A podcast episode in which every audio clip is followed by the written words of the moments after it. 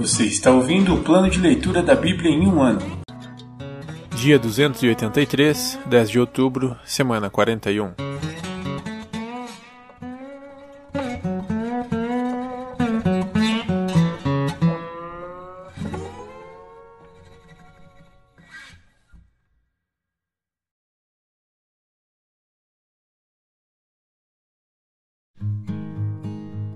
Apocalipse, capítulo 10 O anjo e o livrinho.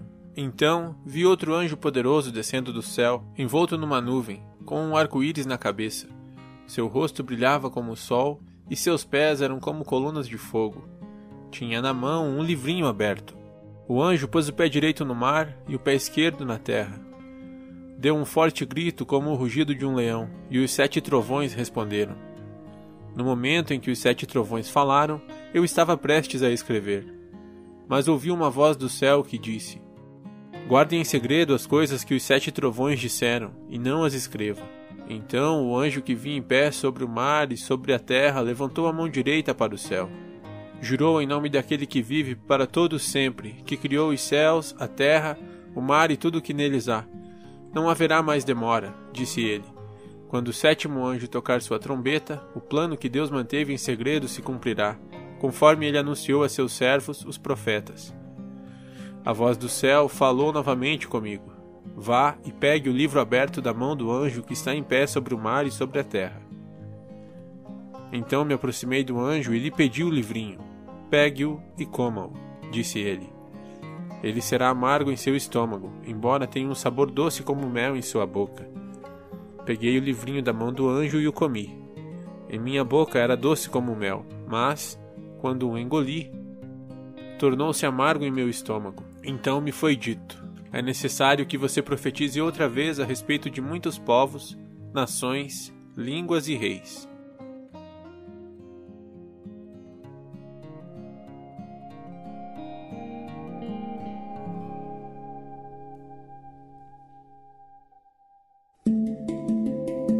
Antigo Testamento Livros históricos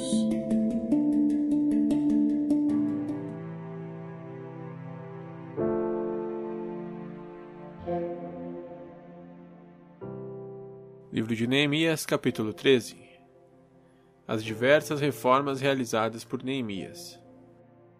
Naquele mesmo dia, enquanto o livro de Moisés era lido para o povo, encontrou-se escrito nele que jamais se deveria permitir que Amonitas ou Moabitas fizessem parte da comunidade de Deus, pois não tinham dado aos israelitas alimento e água no deserto.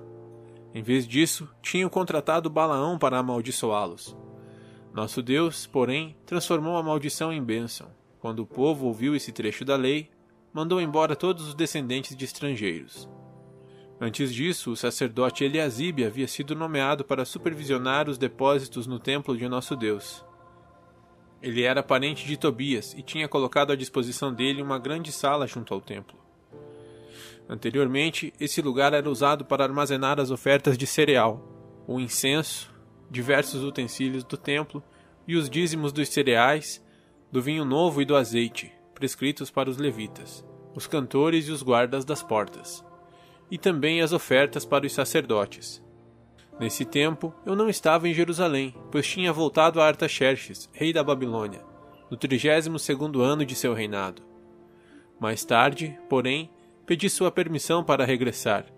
Quando cheguei a Jerusalém, soube da maldade que Eliasibe havia feito ao providenciar para Tobias uma sala nos pátios do templo de Deus. Fiquei extremamente indignado e joguei todos os pertences de Tobias para fora da sala. Em seguida, ordenei que as salas fossem purificadas e trouxe de volta os utensílios do templo de Deus, as ofertas de cereal e o incenso. Descobri também que os levitas não haviam recebido as porções de alimento que lhes eram devidas, de modo que eles e os cantores responsáveis pelos cultos de adoração tinham todos voltado a trabalhar em seus campos.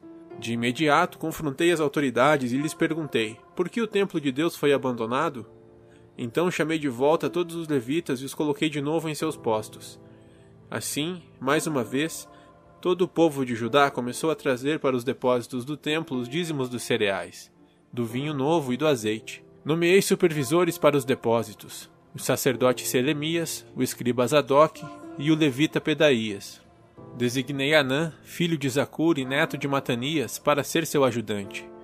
Eles eram homens de confiança e ficaram encarregados de repartir as provisões entre seus colegas levitas. Lembra-te desta boa obra, ó meu Deus, e não te esqueças de tudo que tenho feito com fidelidade pelo templo de meu Deus e pelo culto a ele prestado. Naqueles dias, vi homens de Judá trabalhando nas prensas de uvas no sábado.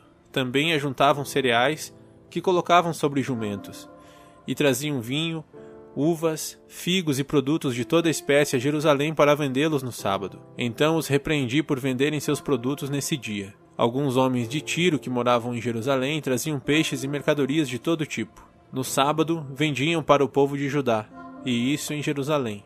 Assim, confrontei os nobres de Judá e lhes perguntei: Por que fazem tamanho mal profanando o sábado? Acaso nossos antepassados não cometeram o mesmo erro, fazendo nosso Deus trazer toda a desgraça sobre nós e sobre nossa cidade? Agora vocês trazem ainda mais ira contra Israel ao permitir que o sábado seja profanado desse modo. Em seguida, ordenei que as portas de Jerusalém fossem fechadas no dia antes do sábado, assim que começasse a escurecer, e só fossem abertas depois que o sábado tivesse terminado. Enviei alguns de meus servos para guardar as portas, a fim de que não entrasse nenhuma mercadoria no sábado. Os comerciantes e vendedores de vários produtos acamparam do lado de fora de Jerusalém uma ou duas vezes. Mas falei duramente com eles. O que fazem aqui acampados ao redor do muro? Se fizerem isso de novo, mandarei prendê-los. E essa foi a última vez que vieram no sábado. Então ordenei que os levitas se purificassem e guardassem as portas, para manter o sábado como um dia sagrado. Lembra-te também desta boa obra, ó meu Deus. Tem compaixão de mim de acordo com teu grande amor leal. Nessa mesma época, vi que alguns homens de Judá haviam se casado com mulheres de Asdod, de Amon e de Moabe. Além disso, a metade de seus filhos falava a língua de Asdod ou de algum outro povo, mas não sabia falar a língua de Judá. Por isso, confrontei esses homens e invoquei maldições sobre eles. Bati em alguns deles e arranquei seus cabelos. Também os fiz jurar em nome de Deus que não permitiriam que suas filhas se casassem com os filhos dos povos da terra, nem que as filhas deles se casassem com seus filhos ou com eles mesmos. Não foi exatamente isso que levou Salomão, rei de Israel, a pecar? Perguntei-lhes. Não havia nenhum rei igual a ele entre as nações, e Deus o amou e o fez rei sobre todo Israel. Até mesmo ele, porém, foi levado a pecar por suas esposas estrangeiras. Como puderam ao menos pensar em cometer essa grande maldade e serem fiéis a Deus casando com mulheres estrangeiras? Um dos filhos de Joiada, filho do sumo sacerdote Eliasibe, havia se casado com uma filha de Sambalate, o Oronita. Por isso o expulsei de minha presença. Lembra-te deles, ó meu Deus, pois profanaram o sacerdócio e a aliança dos sacerdotes e dos levitas. Assim, eliminei tudo que era estrangeiro e designei tarefas específicas para os sacerdotes e os levitas. Também me certifiquei de que a provisão de lenha para o altar e os primeiros frutos da colheita fossem trazidos nas datas estabelecidas. Lembra-te disso em meu favor, ó Deus,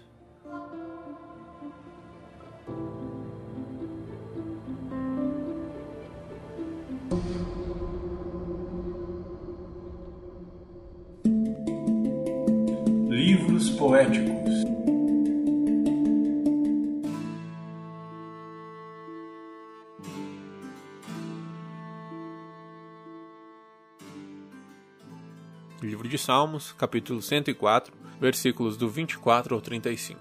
Ó Senhor, que variedade de coisas criaste, fizeste todas elas com sabedoria.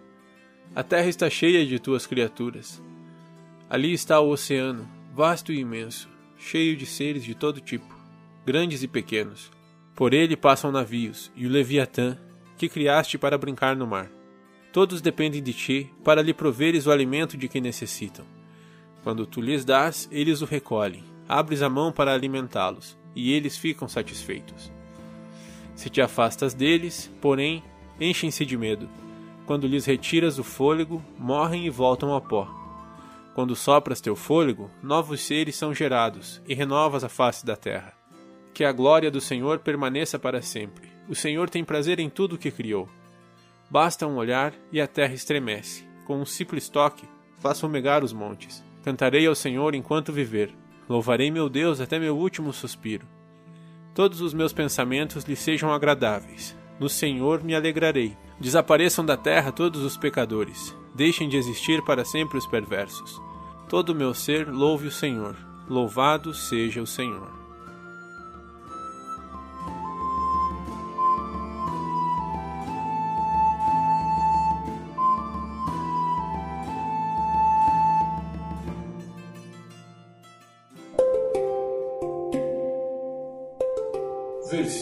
Da semana.